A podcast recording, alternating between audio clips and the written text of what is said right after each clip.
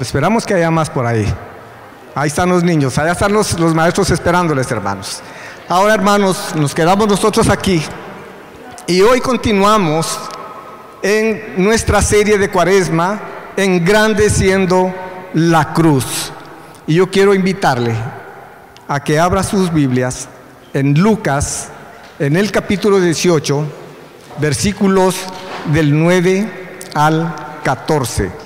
Lucas 9, 18, 9 al 14.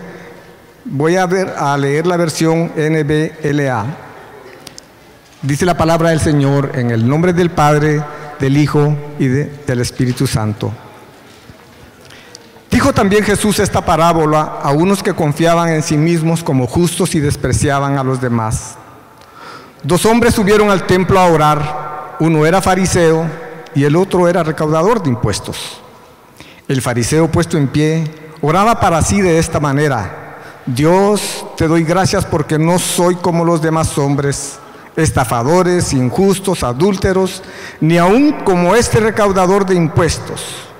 Yo ayuno dos veces por semana, doy el diezmo de todo lo que gano.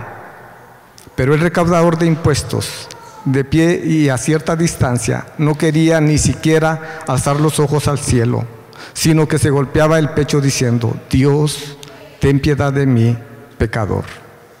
Les digo que éste descendió a su casa justificado, pero aquel no, porque todo el que se engrandece será humillado pero el que se humilla será engrandecido. Oremos. Señor y Padre eterno, oramos por la predicación de tu palabra en esta hora. Pedimos que tu Espíritu Santo empodere a mi hermano Oscar para darle a la iglesia la palabra que necesitamos para que todos seamos edificados conforme a tu voluntad. Lo pedimos en el nombre de Jesucristo, nuestro Señor. Amén. Gracias, Lisandro. Pueden sentarse. De verdad qué felicidad poder después de dos años enviar a nuestros niños a clases, estar eh, un poco más juntos, siempre con las medidas necesarias, pero gloria a Dios, es una respuesta de oración, así que estamos muy agradecidos con nuestro Señor.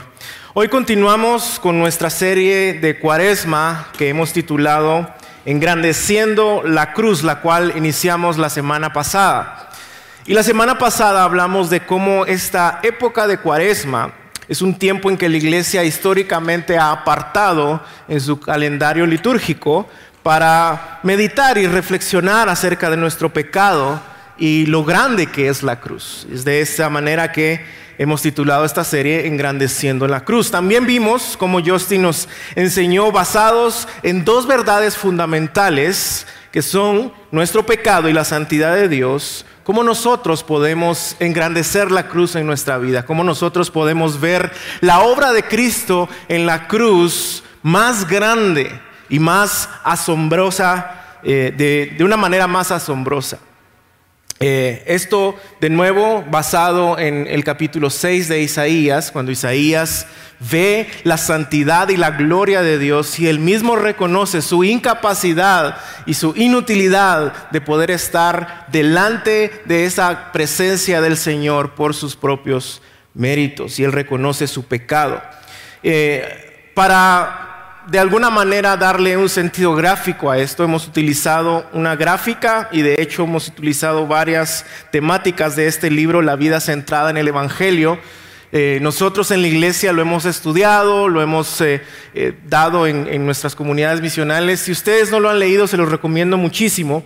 Y una de las gráficas que nos enseña o que nos muestra este libro es cómo nosotros, a partir de nuestra conversión, un cristiano maduro debería crecer en su entendimiento de la santidad de Dios, pero también crecer en su entendimiento de su propio pecado.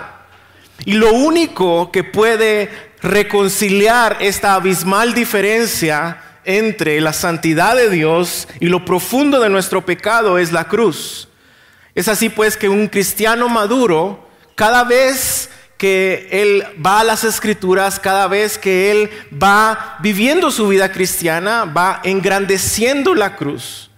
porque es la obra de Cristo en la cruz la única que puede reconciliar ese abismo entre la santidad de Dios y nuestro pecado. Pero el día de hoy vamos a hablar de cómo nosotros tendemos o podemos minimizar la cruz, cómo nosotros podemos reducir la obra de Cristo en la cruz.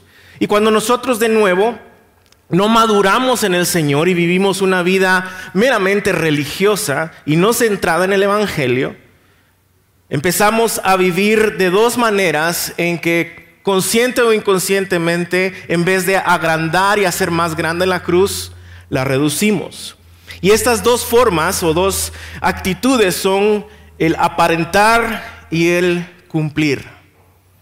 Estas son las formas principales a través de las cuales nosotros tratamos inconscientemente de reconciliar el abismo que hay entre la santidad de Dios y nuestro pecado a través de nuestras propias obras. Y por ende hacemos la cruz cada vez más pequeña.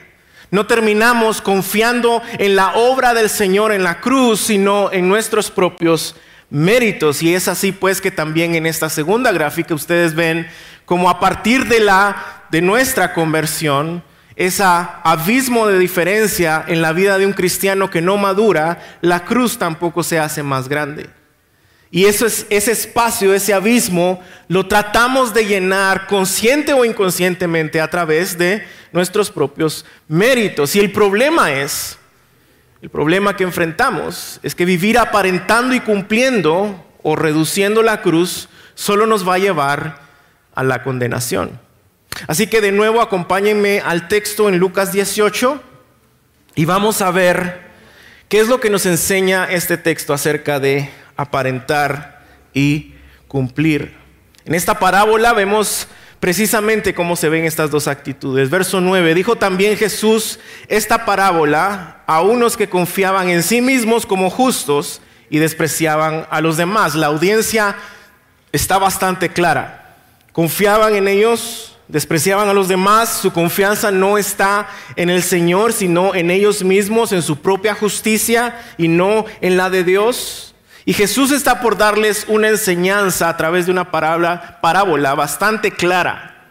No es como otras parábolas en donde a veces nos cuesta entender un poco qué es lo que Jesús está diciendo. Esta parábola es sumamente clara.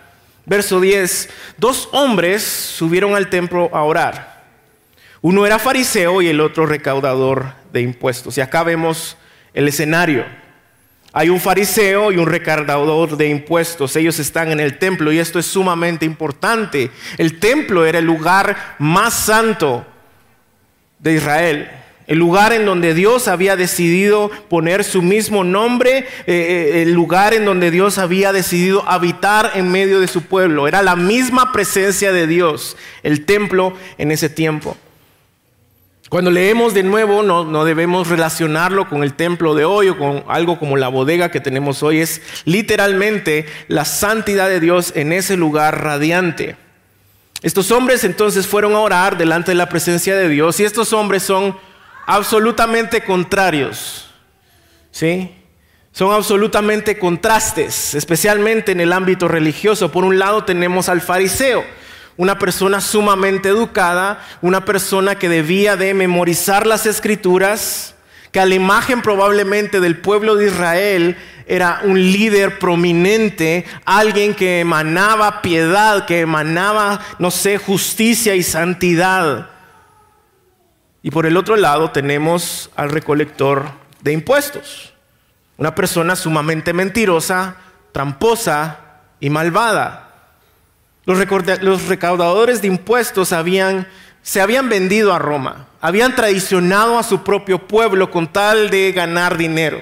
Ellos recolectaban el dinero para Roma, quien estaba oprimiendo a Israel, y de lo que ellos recolectaban le daban su parte a Roma y se quedaban ellos con su parte también. Y los recolectores entonces habían traicionado a su propia gente y obviamente pensaban cuando los veían a ellos que eran lo peor de la sociedad. Absolutamente nada comparado con este fariseo, maestro de la palabra, líder religioso, eran todo lo contrario.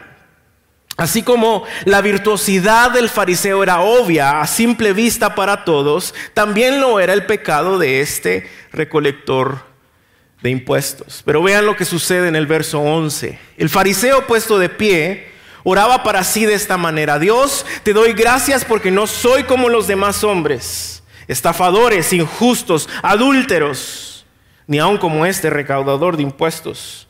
Yo ayuno dos veces por semana doy el diezmo de todo lo que gano. Y, la actitud de este fariseo es interesante, ¿no es cierto? Su corazón es obviamente revelado en las palabras que está, ni siquiera está orando en su corazón, las está gritando, las está diciendo en voz alta para que todos se den cuenta. Soy, soy tan bueno, yo estoy en otro nivel, soy tan justo, soy tan piadoso, vean lo humilde que soy. Le está gritando esto para que todos lo escuchen.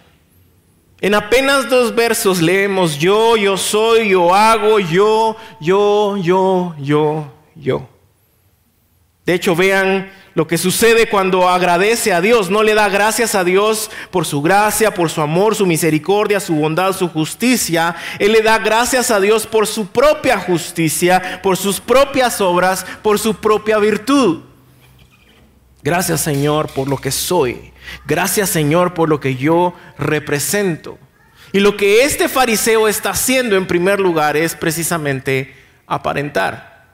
Es esta primera actitud que nosotros vemos cuando alguien reduce la cruz para tratar de minimizar el abismo que hay entre la santidad de Dios y nuestro pecado. Él está aparentando ser algo que no es realmente.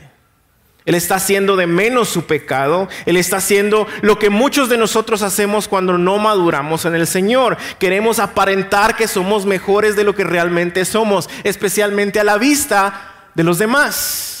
Que somos más piadosos, más santos, más justos, más espirituales, más piadosos, más sabios, maduros, etcétera, etcétera, etcétera. Y aparentamos todas estas cosas, consciente o inconscientemente, porque creemos que al hacerlo vamos a de nuevo reconciliar ese abismo que existe entre la santidad de Dios y nuestro pecado. El fariseo tiene una actitud fariseica y de hecho es tan eh, curioso que si nosotros o ustedes buscan la traducción de la palabra autojusticia en inglés, literalmente dice fariseico. Muchos diccionarios dicen que se traduce con esa palabra, fariseico. Autojusticia significa una actitud fariseica. Él está imaginando que él realmente es más de lo que realmente es y que Dios está de acuerdo con él. Y probablemente mientras analizamos la actitud de este fariseo, estamos pensando, pues qué hipócrita, qué descarado, qué falso, qué desagradable leer esto. Pero ustedes y yo creo que sabemos cuál es el problema. Y el problema es que nosotros actuamos igual muchas, muchas veces. Nosotros hacemos lo mismo cuando no estamos constantemente madurando en nuestro caminar con el Señor. Y déjeme darle dos formas en las que nosotros también somos fariseos y vivimos aparentando. Número uno, nos, nos comparamos con otros nos comparamos con otros. Tendemos a selectivamente enfocarnos en los pecados de otros en vez de considerar la profundidad y complejidad de nuestro propio pecado. Lo voy a repetir. Tendemos a selectivamente enfocarnos en los pecados de otros en vez de considerar la profundidad y complejidad de nuestros pecados. Verso 11, en la segunda parte. Dios te doy gracias porque no soy como los demás hombres, estafadores, injustos, adúlteros, pero Él no está diciendo eh, orgulloso, altanero, hipócrita, falto de amor, sin misericordia. Él no se está enfocando en su propio pecado, en sus propias falencias. Él está orando en voz alta y se está enfocando en el pecado de alguien más. Simplemente omite sus propias falencias y pecados está aparentando. Y hermanos, todos nosotros hacemos esto. Yo peco y lucho con esto a cada momento y es tan interesante la forma en que trabaja el Señor. Esta semana, precisamente trabajando en el sermón, estaba leyendo el texto, estaba haciendo mis notas y empecé a ver algunas noticias respecto a algunos líderes de algunas iglesias y algunos políticos y me enojé tanto. Me enojé tanto. ¿Y cuál creen que fue mi actitud? ¿Cuál, ¿Cuál, creen que fue la actitud de un pastor que ama a Jesús, que está escribiendo un sermón acerca de los fariseos? Gracias Señor porque no soy como ellos. Gracias Señor porque no soy como ellos. Y en el instante el Espíritu Santo, como siempre lo hace, y como nunca falla, recordame de qué estás escribiendo. Recordame qué estás estudiando. Y ese es el problema, ¿no? Queremos siempre tratar de compararnos con otros. Es más fácil ver el pecado ajeno que el propio. Es más fácil juzgar el pecado de otros que nuestro propio pecado. Pero así no es como el Evangelio funciona. El Evangelio nos enseña que el estándar de santidad no es alguien más, sino Dios mismo. Richard Lintz dice, la santidad de Dios se refiere a la pureza moral absoluta de Dios. La distancia moral absoluta entre Dios y sus criaturas humanas. Y cuando nosotros otra vez comparamos nuestro pecado con otros, solo estamos aparentando algo o queremos aparentar algo que realmente no somos. Queremos dar la impresión a nosotros mismos o a quienes nos están viendo de que nuestra vida y nuestro pecado realmente no es tan grave como el de los demás. No es tan obvio como el de otros. Y de nuevo lo queremos hacer o buscamos hacer esto porque queremos reconciliar ese abismo que existe entre la santidad de Dios y nuestro propio pecado. Pero la verdad es que solo nos estamos engañando. Porque no podemos vivir de una manera moral absoluta para hacer esto. Solo Cristo pudo hacerlo y por eso nosotros debemos poner nuestra fe en Él. Esas son las buenas noticias del Evangelio. La segunda forma en que nosotros aparentamos es enfocándonos en el comportamiento externo. Esto básicamente significa que nosotros tendemos a lidiar con los síntomas del pecado en vez de lidiar con la raíz del pecado. Queremos cortar las ramitas y no ir a la raíz para luchar verdaderamente con nuestro propio pecado. Todos hemos aquí en este lugar dicho más de alguna vez, esta vez sí voy a esforzarme. Esta vez sí voy a poner todo lo que está de mi parte para no volver a pecar, para no volver a caer en lo mismo. Voy a dejar de pecar, voy a rendir cuentas, voy a buscar a alguien. Y está bien, ese pensamiento está bien, pero a pesar de que son buenos pensamientos y buenos deseos, ese pensamiento no es suficiente. Ese pensamiento no va a la raíz de nuestro problema.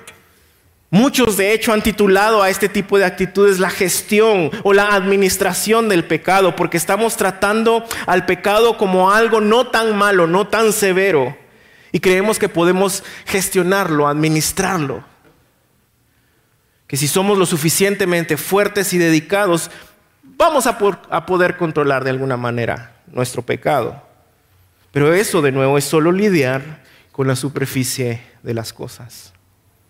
A mi esposa y a mí nos encanta cuando tenemos tiempo en las noches después de que los niños están acostados ver series.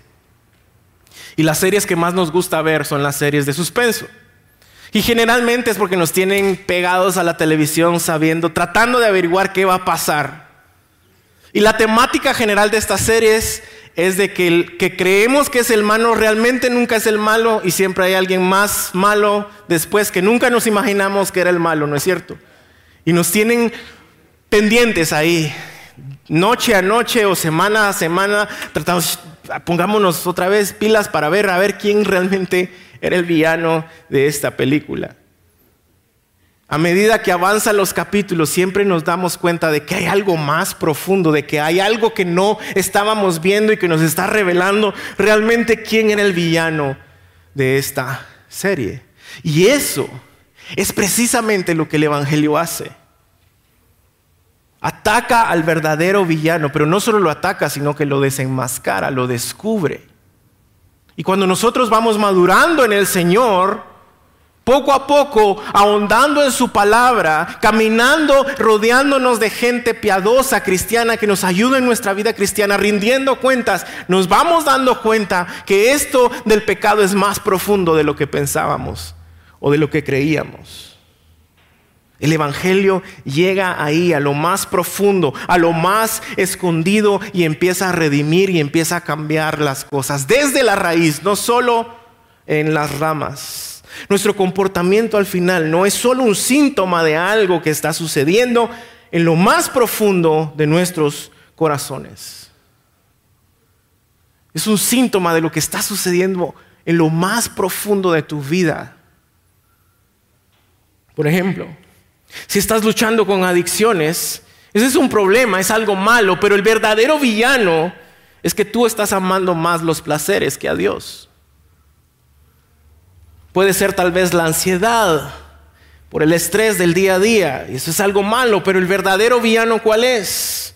Que amamos más el control que la soberanía de Dios luchando con la apariencia, con aparentar ser alguien que no somos. Ese es un problema, pero el verdadero villano es que estamos buscando la aprobación del hombre y no la de Dios. Iglesia, el Evangelio al final es lo único que puede tratar a estos verdaderos villanos de nuestro corazón. El Evangelio es lo único que puede llegar profundo a nuestra vida y desenmascarar todas estas cosas que muchas veces no creíamos siquiera que estuvieran ahí. El Evangelio es lo único que puede redimir verdaderamente, cambiar verdaderamente y lidiar con estas áreas de nuestro corazón. Cuando tratamos el pecado como algo que solo está en la superficie, solo estamos aparentando que el pecado no es tan malo como realmente es y por ende Vivimos nuestra vida aparentando, tratando de minimizar nuestro pecado y así reconciliar otra vez este abismo que existe entre la santidad de Dios y nuestro propio pecado. Pero el fariseo no solo estaba aparentando, no solo estaba tratando de minimizar su pecado, él también estaba cumpliendo. Si el aparentar es minimizar nuestro pecado, el cumplir se puede decir que es minimizar la santidad de Dios. Quiere decir pues que un cristiano no maduro o alguien religioso que vive reduciendo la cruz es alguien que hace de menos su pecado, pero también hace de menos la santidad de Dios. Y la forma en que empieza a cumplir, a cumplir, a cumplir o a tratar de cumplir minimiza la santidad de Dios, minimiza los estándares de Dios para nosotros y empezamos a reducirlos a algo que nosotros creemos que sí podemos cumplir. El aparentar es hacer de menos mi pecado. El cumplir es buscar cosas que nosotros sí podemos hacer para darnos la idea de que sí estamos cumpliendo con la ley de Dios de que sí podemos cumplir las demandas del Evangelio. Y esto es de nuevo un intento de reconciliar el abismo que existe entre su santidad y nuestro pecado. Estas son las maneras en que nosotros tratamos de reducir ese abismo y empezamos a buscar cosas de nuevo que sí se nos hacen fácil poder cumplir en la ley y sentirnos bien, para sentirnos más santos, para sentirnos mejores que otros, para sentirnos más cerca de Dios. Empezamos a tratar de construir esta escalera para llegar a Dios, una escalera al cielo en base a nuestros propios méritos. Pero vean de nuevo el verso 12. Yo ayuno dos veces por semana. Doy el diezmo de todo lo que tengo. Y, si conocemos un poco de la ley, ayunaba dos veces por semana, dice, pero la ley requería un ayuno al año. ¿Qué está diciendo él? Lo que sí puedo hacer, no solo lo estoy haciendo, se los estoy diciendo, sino que lo hago de más. Y lo mismo era con el diezmo. Dice, doy el diezmo de todo lo que gano. El diezmo era una cuestión del Antiguo Testamento. Y se diezmaba solo sobre algunas cosas, no de todo. Pero otra vez Él quiere dar la impresión de que es alguien sumamente piadoso, sumamente santo, justo, que cumple la ley perfectamente. Está dando la idea como que de alguna manera Dios debería de estar impresionado con él. Que de alguna manera Dios debería estar agradecido con él. Wow. No sé cómo se llamaba, pongámosle Oscar. Wow, Oscar. De verdad, o sea, estás más allá de los requerimientos de la ley, estás haciendo más. Pero él no estaba hablando de su pecado, él no estaba hablando del orgullo, él no estaba hablando del amor al prójimo, él no estaba hablando de la gloria, de la gracia de Dios. Él se estaba enfocando en las cosas que él sí hacía y las hacía de más para darse la idea o autoterapearse de que sí estaba cumpliendo la ley de Dios.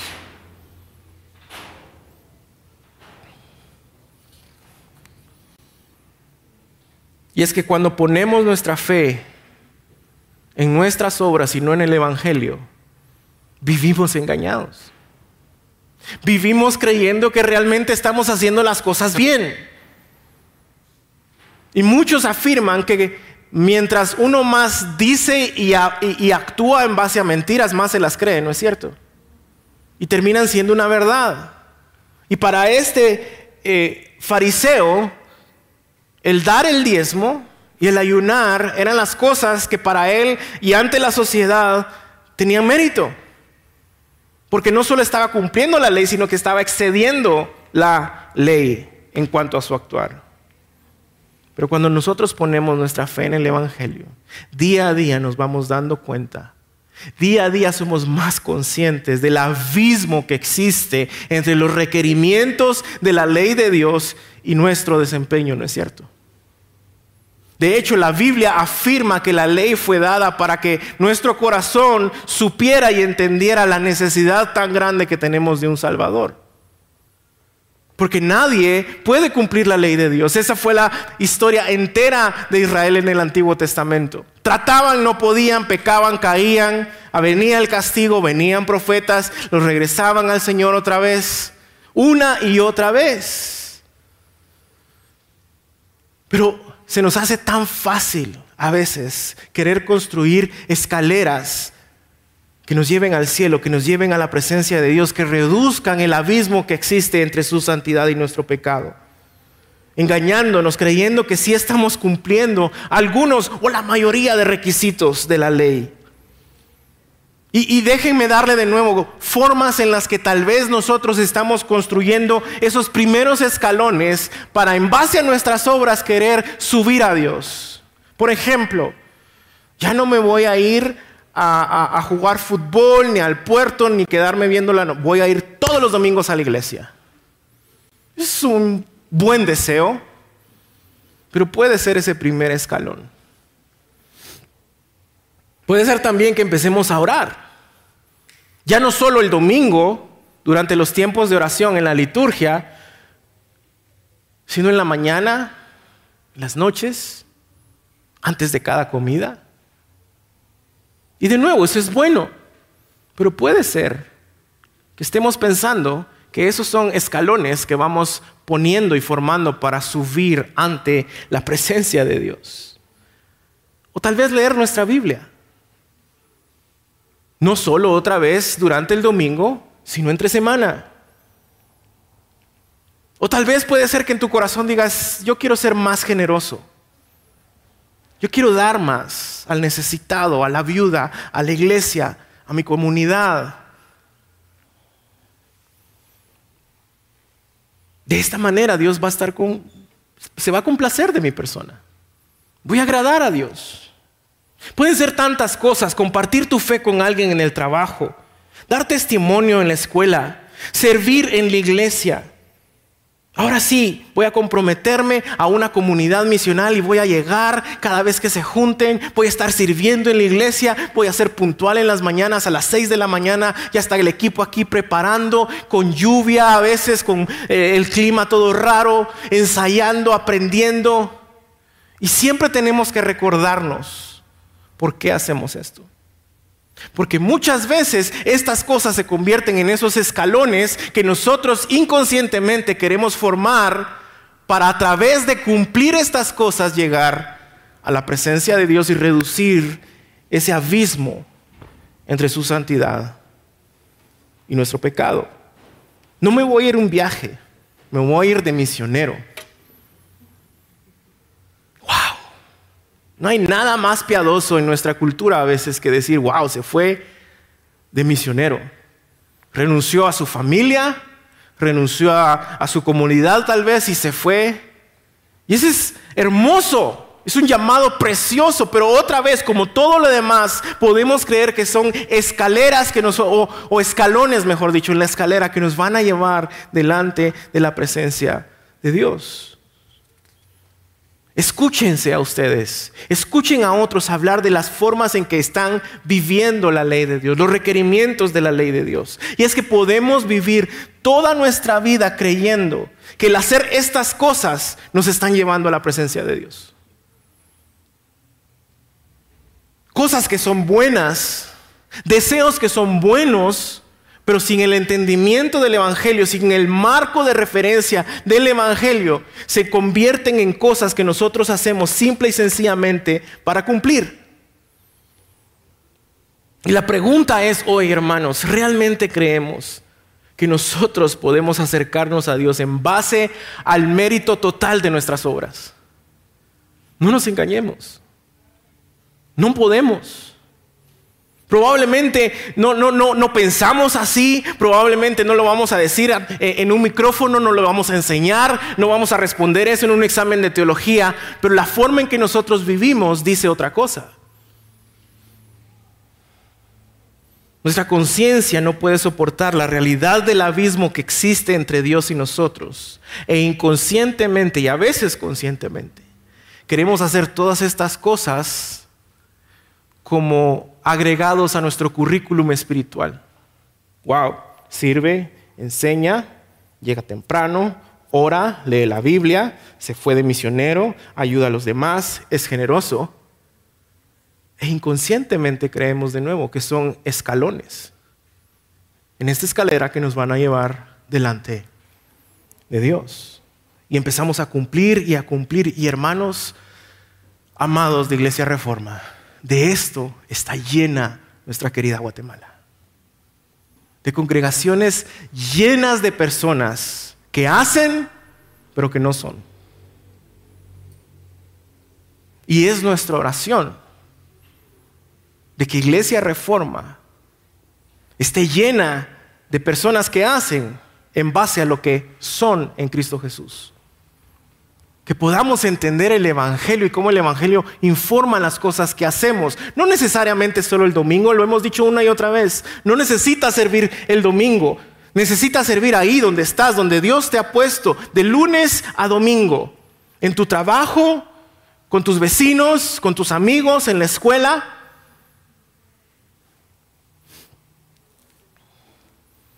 Déjenme preguntarles esto. Si ahorita mismo Dios estuviera viendo desde allá arriba, te estuviera viendo a ti, ¿cuál sería su expresión? ¿Cuáles serían sus pensamientos respecto a ti hoy? ¿Decepcionado tal vez? Ay, Oscar, otra vez. El 80 o 90% de mi vida cristiana yo me sentí de esa manera porque viví dentro de congregaciones, pero nunca había entendido el Evangelio. Y me daba vergüenza cada vez que yo tenía que llegar a pedir perdón al Señor por mis pecados. Y sentía que la actitud de Dios era, ay Dios, ahí viene este otra vez. ¿Cuándo va a entender? ¿Cómo te está? ¿Cuál es la expresión? ¿Cómo te está viendo el Señor? ¿Enojado, decepcionado? ¿O tal vez orgulloso? Wow, Carlitos. Ahí vas, muy bien, excelente. Debería ser ejemplo para todos en esta iglesia. Más como vos necesito yo, no como Oscar.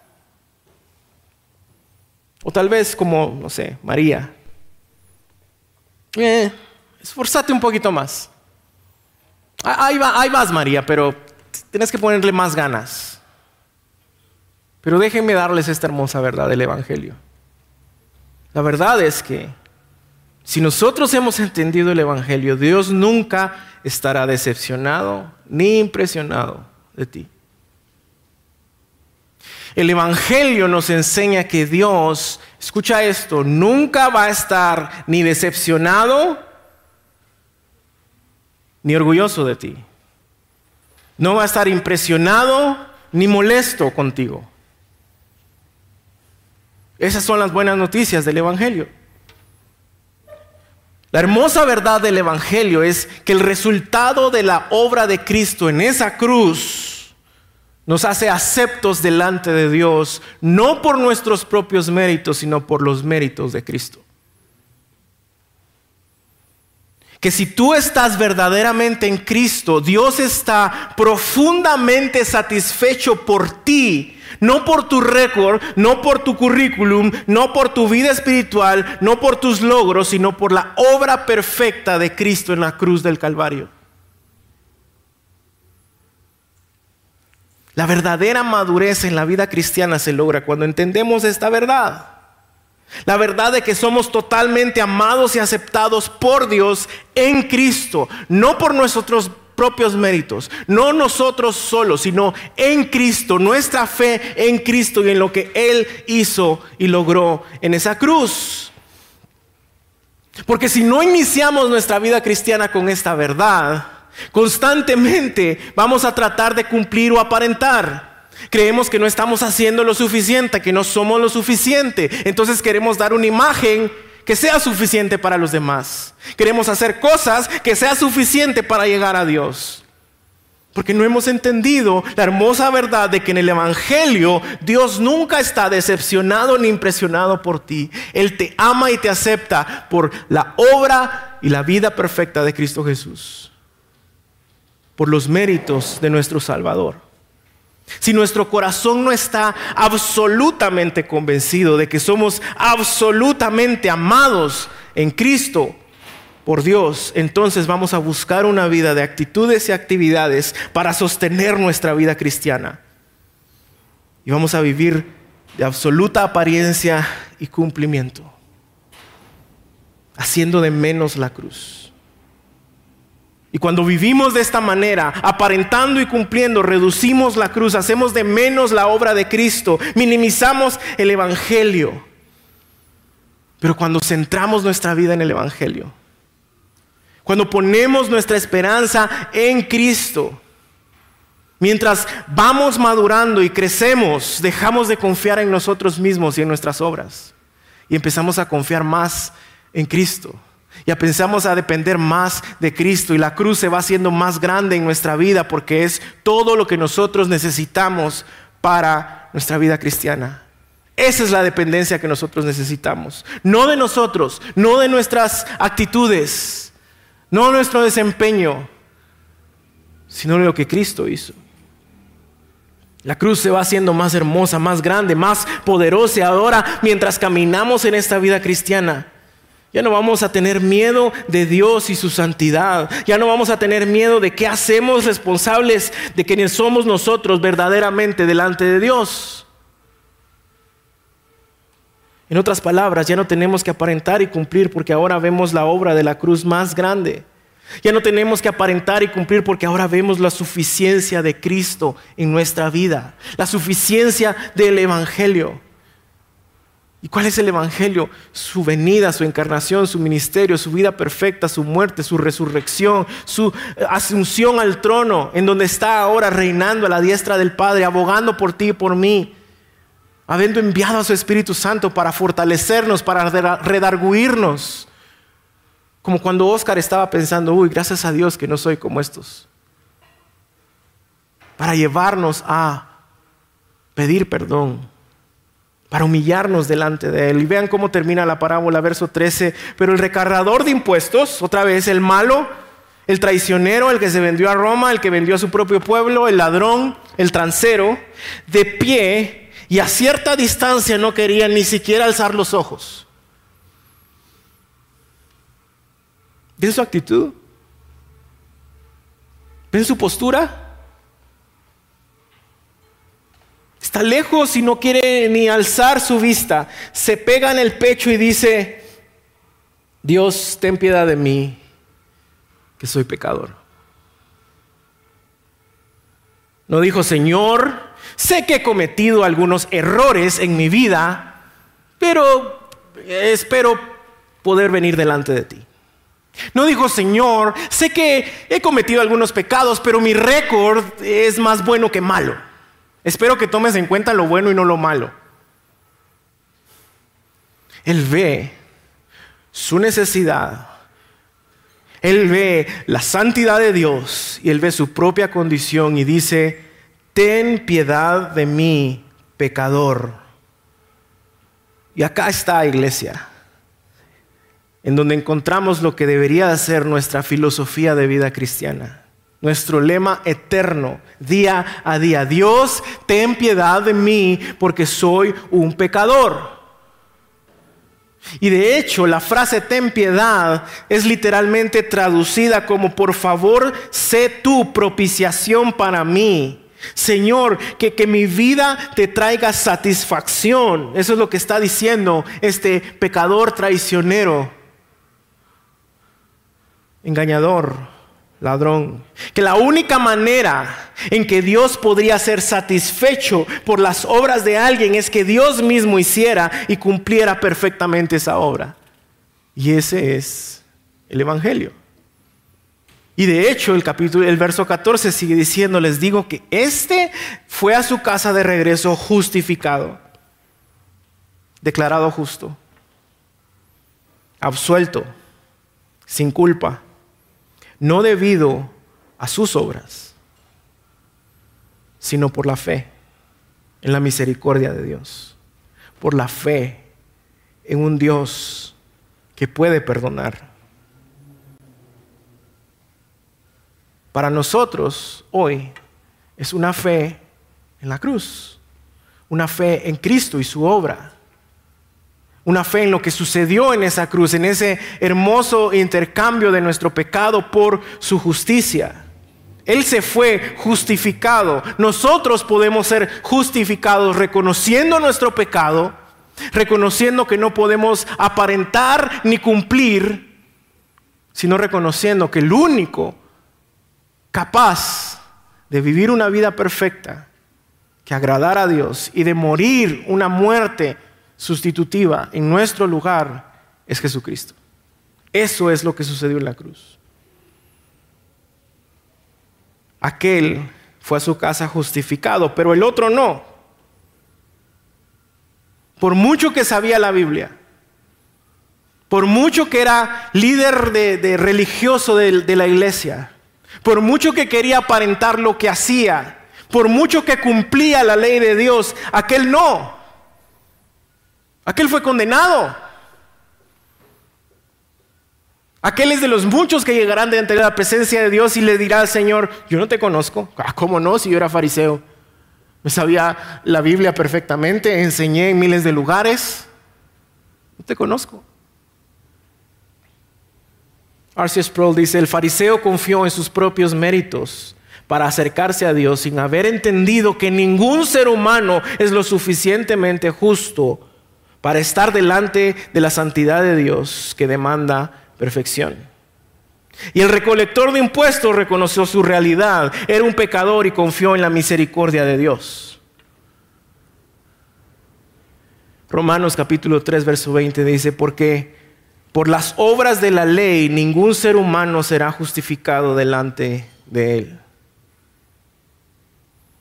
Pues por medio de la ley viene el conocimiento del pecado. Pablo también afirma en Romanos capítulo 5, verso 1, por tanto, habiendo sido justificados por la fe, tenemos paz para con Dios por medio de nuestro Señor Jesucristo. Iglesia, Amigos, si tú, si tú has estado viviendo de apariencia, tratando de cumplir, te ruego, te suplico hoy en el nombre del Señor, arrepiéntete.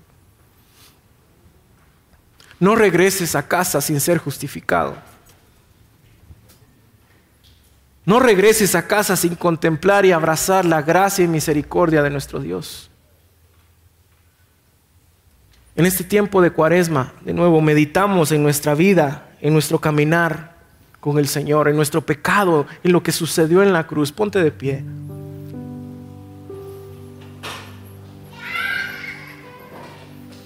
Y el llamado hoy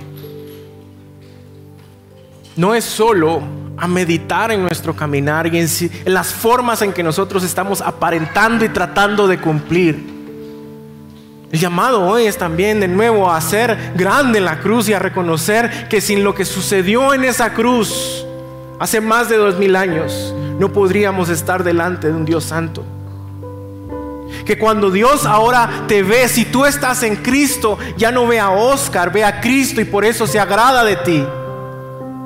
Y no hay nada que tú puedas hacer para impresionarlo, pero tampoco hay nada que puedas hacer para decepcionarlo. Esa es la hermosura del Evangelio. Y por eso nosotros hoy celebramos la Santa Cena porque recordamos la obra de Cristo en la cruz, recordamos lo que sucedió en este tiempo hace más de dos mil años, haciéndonos de nuevo justos delante de Dios, no por nuestras propias obras, sino por lo suyo. Segundo de Corintios 5:21, al que no conoció pecado, lo hizo pecado por nosotros para que fuéramos hechos justicia de Dios en él. Así que hoy vamos a celebrar la Santa Cena, recordando que es una cena familiar. Esto no quiere decir que la debes de tomar únicamente si eres miembro de la iglesia. Esto quiere decir que la puedes tomar únicamente si has confesado fe en Jesucristo. Así que papás, les voy a pedir, si tú tienes hijos pequeños, explícales y abstente, por favor, de darles la Santa Cena. Explícales, es un buen tiempo para explicar qué es el Evangelio, cómo ellos pueden cultivar su fe en Cristo Jesús orando para que un día ellos públicamente den testimonio de esa fe.